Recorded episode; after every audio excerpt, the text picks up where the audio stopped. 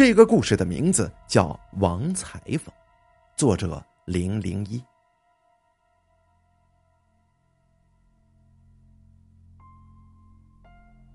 唐代武则天统治时期呀，王德禄是洛阳城中一个裁缝，人称王大胆儿。哎，这本来呀，这个裁缝跟胆子大小是没啥关系的，毕竟这做衣服有什么可怕的呀？之所以他叫王大胆儿，是因为呢，他还负责，哎，给那些被官府砍头的死尸缝合尸体跟头颅。王大胆是个技艺高超的裁缝，虽然这洛阳城中有两家裁缝铺都可以帮死人缝合尸体，这另一家叫李胖子的人呢，他家开的也是这么一裁缝铺。但是死囚家属都愿意来他这儿，据说只有他缝合的比较美观，比较完整。生活在武则天的统治之下，唐高祖的儿子韩王李元嘉以及一众李姓子孙不满武则天的谋朝篡位，他们集合洛阳城中啊，图谋推翻这个武则天的政权，恢复李唐之天下。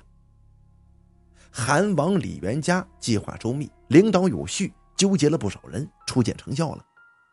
可就是在他们即将迈向关键一步的时候，突然有人告密，导致最后计划失败了，全部被武则天全歼了。这一场政变牵连了很多人，韩王李元嘉整个府邸都被占领了，府中的人全部都带到菜市场砍头了，那场面简直就是惨不忍睹呀！血流成河，这一颗颗头颅滚落一地呀！有一天，王大胆正在家中啊缝裁剪衣服呢，突然听见外面有很多车马的声音，很快敲门声就传了过来。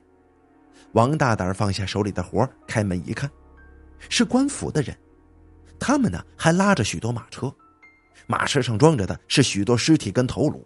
哦，这是来找他缝合的。这可是大活呀！平时缝合一个尸体可以赚一两银子，这这么多的尸体缝完了，哼，那就怎么着也给发个小财呀！王大胆从官差手里接过名单一看，足足有一百六十二人呢，那就是一百六十二两银子。哎呦，王大胆开心的合不拢嘴了。交接完毕。王大胆送走了官差，就开始干活了。这么多的尸体，自己一个人又要核对人头跟尸身，又要捋针线，要全部干完的话，恐怕要两三天的时间呢。这炎炎夏天，王大胆只怕不等自己缝合完，这些尸体呀，可就全臭了。思来想去，还是得找个帮手啊。王大胆找来找去，还是只有同行李胖子能够帮上忙，其他人呢都不愿意碰这种恐怖的活呀。当王大胆找到李胖子的时候，他开始冷嘲热讽的拒绝。可王大胆要离开的时候，他突然不知道哎怎么想通了，答应过来帮忙，而且呢只收十两银子的钱。王大胆虽然觉得这李胖子，哎呦，转变的有点快，有点怪怪的，可是没办法，就算他打什么坏主意，也只能用他了。毕竟只有这李胖子他才会这手艺。俩人干活前先做分工，李胖子，你管核对核对这个尸身跟头颅，别整错了啊，别人家的头给缝到那个人身上去了，你管着核对。王大胆呢，自己就捋线缝合。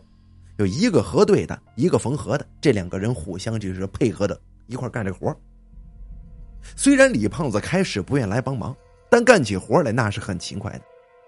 一对对的尸身跟头颅被他很快的就配好了，而且他一句嫌脏嫌累的话也没说。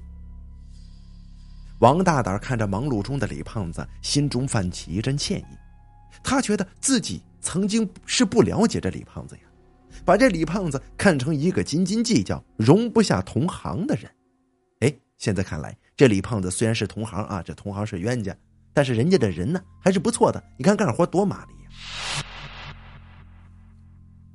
天黑前呢，李胖子已经把所有的尸体和头颅都配对好了，而且把头颅上多余的血迹也都擦了，这样方便缝合，也更加的美观。李胖子的工作做完了，他交接给王大胆之后就回家了。对于酬劳，他也同意等官府给王大胆结账之后再给自己。哎呦，王大胆十分的感谢李胖子，向他道谢，然后目送他离开。就继续自己的缝合工作。为了赶着工期，王大胆是一夜没睡，他连夜缝合，终于在第二天天黑前把所有的尸身跟头颅都缝合完了。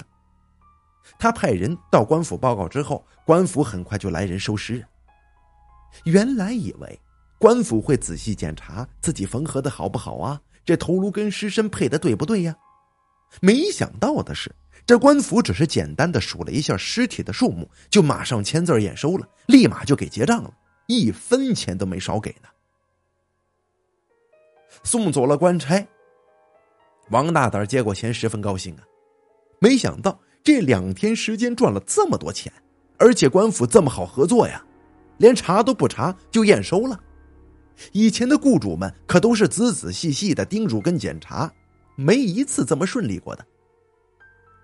王大胆拿着十两银子就去了李李胖子的裁缝铺。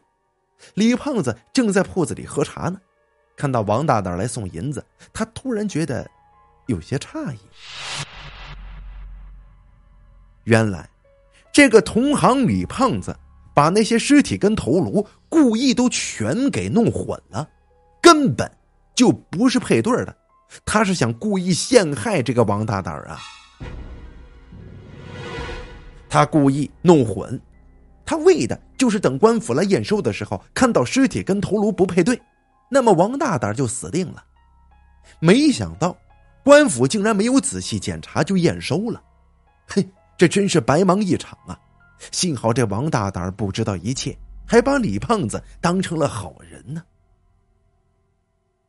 当天晚上，王大胆从外面买了好多的菜跟酒，打算好好犒劳一下。自己这两天的辛苦，喝到半醉的时候，王大胆离开饭桌去厕所，来到门外，王大胆突然发现有好多人站在自家的院子里，他们一个个双眼放光，恶狠狠的盯着王大胆呢。半醉的王大胆顿时就清醒了，他冲着那些文人就问了：“你们是谁呀？为什么来自己家呀？”可是这些人就好像没听见似的。仍旧一动不动的站在那儿。王大胆看着这些人，突然有些害怕起来，因为他认识其中的几个人的脸，好像是自己缝合头颅的那些脸的其中一部分呢。再看看这些人身上，他们全身都沾满了血迹呀。王大胆知道自己见鬼了，立马就跪在那些人面前求饶。哎呀，我的大哥大姐呀，我可没害你们呐！你们别杀我，你们也别这么吓我呀！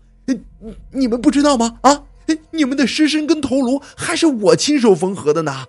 我手艺很好的，好歹也给你们保全了全尸呀！这个全城的老百姓都知道。我我我求求你们，快走吧！我我求求你们了！王大胆正在跪地求饶，突然一个男人走到他身边，用阴森而且低沉的声音。对他说道：“王大胆啊，你不知道吗？你把我们的身体和头颅都安错了，根本就不配对儿啊！啊，是什么？”王大胆一听，吓出一身的冷汗。错了，不配对儿，这这不可能啊！这个配对的事我都是交给李胖子弄的。不知道他们都给你搞错了，不不可能啊！他人不错的，哦哦，我求你们别杀我，我是冤枉的，我一定给你们想办法换回去，行吗？我求你们放了我，我明天就去，我一定给你们换回去，呃，肯定配对呃，肯定配对那个男人说：“好，你说话要算话，否则我们明天还会再来的。”说完，那些鬼全都消失了。王大胆哆哆嗦嗦的从地上站起来，他此时气愤的要喷火呀！他踹开院子里的门，就朝着李胖子家走了过去，打算去找这李胖子算账。来到李胖子家门外，王大胆突然听见混杂的哭声从李胖子家就传了出来。王大胆猛地推门一看，李胖子的老婆和孩子都在哭泣呢。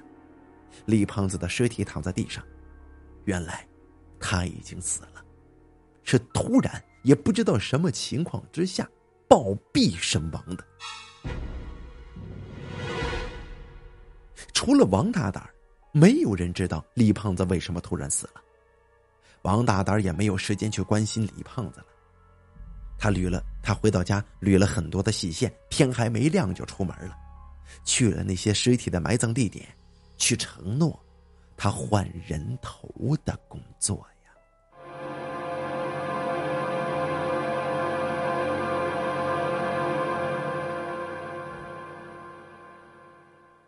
好了，古代鬼故事《王裁缝》播讲完毕，感谢您的收听。